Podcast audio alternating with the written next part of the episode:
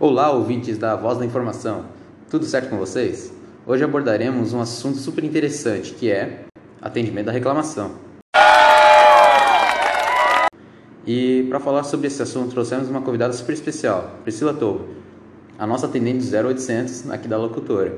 E ela também já trabalhou na empresa do ramo têxtil e vai contar para nós sobre sua experiência com os clientes e vai dar dicas valiosas e, claro, vamos bater um bate-papo super legal. Boa tarde, Priscila.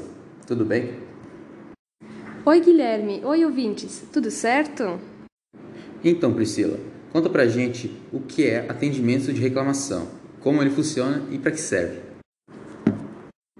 Bem, Guilherme, o atendimento de reclamação é uma central onde os clientes eles ligam para fazer suas reclamações seja ela reclamação do atendimento, de algum defeito, do vencimento do produto. Ela serve também para tirar as dúvidas e esclarecer detalhes sobre um serviço ou um produto. Essas reclamações elas variam de empresa para empresa. Então existe empresa que faz atendimento via telefone e outras via e-mail. A principal função do atendimento de reclamação é solucionar o caso com eficácia e evitar que ocorra mais erros. Esse atendimento ele pode ser feito através do 0800, do Procon, do Reclame Aqui, do CAC, entre outros. Ele varia de empresa para empresa. Muito bem.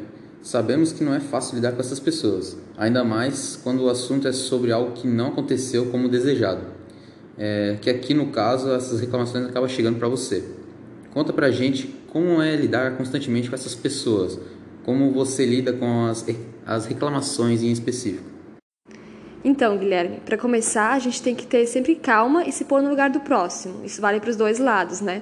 Claro que o cliente está insatisfeito com algo, então ele dificilmente conseguirá manter a calma.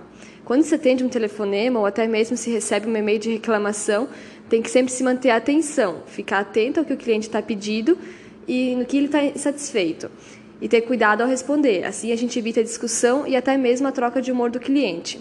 Como eu estou sempre lidando com o público e com as reclamações, eu acabo me acostumando a isso mas é importante sempre reconhecer o erro e pedir desculpas. Assim a gente mostra para o cliente que a gente quer resolver a situação e que a gente espera que isso não se repita. Entendi. Muito bem colocado ter empatia. Isso vale para todos, né? Então, o atendente também não tem culpa de, do acontecido. Então, ele só está ali fazendo seu papel para poder acabar solucionando o caso ou o problema, né?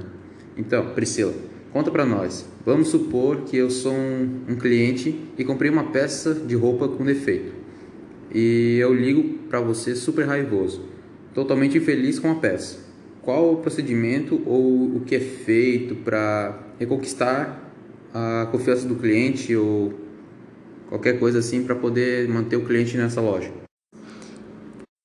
Então, quando uma situação dessa acontece, a expectativa do cliente ela já é baixa, e esse é o momento perfeito para a gente surpreender ele, oferecendo um atendimento que demonstra a preocupação da empresa em resolver tudo da melhor maneira e tentar compensar o cliente com um brinde, um desconto e outras coisas simples.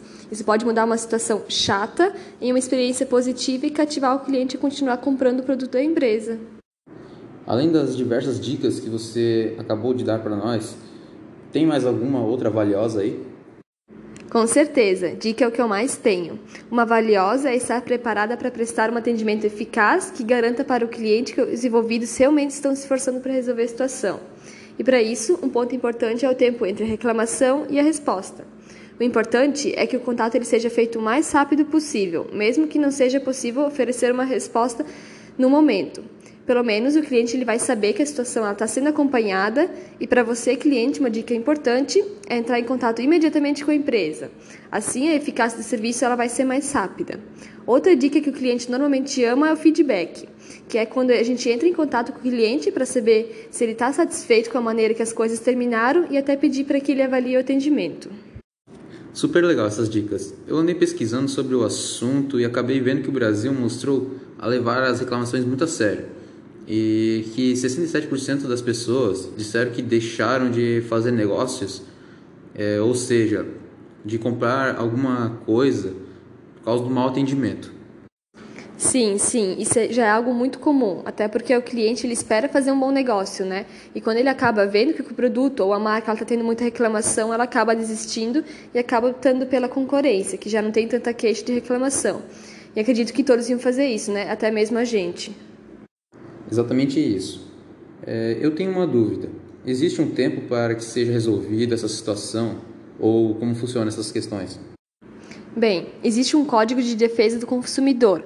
Ele determina que em 30 dias corridos a empresa tem que analisar e responder à queixa do cliente.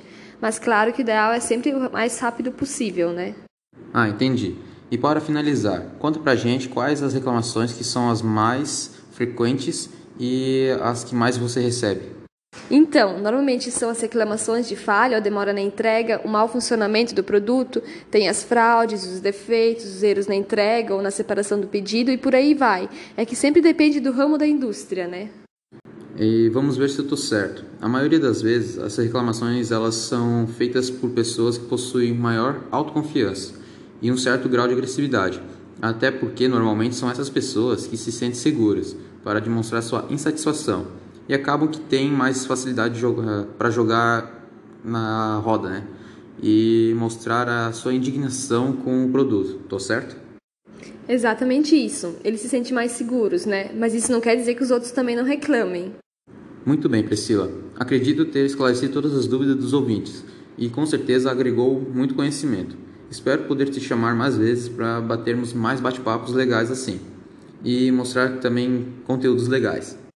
Com toda certeza estarei sempre à disposição. Só tenho a agradecer vocês pelo convite e espero poder ter ajudado a entender melhor e ter tirado todas as dúvidas. Foi um prazer ter você aqui com a gente. E assim encerramos mais um programa da Voz da Informação. Até a próxima, galera!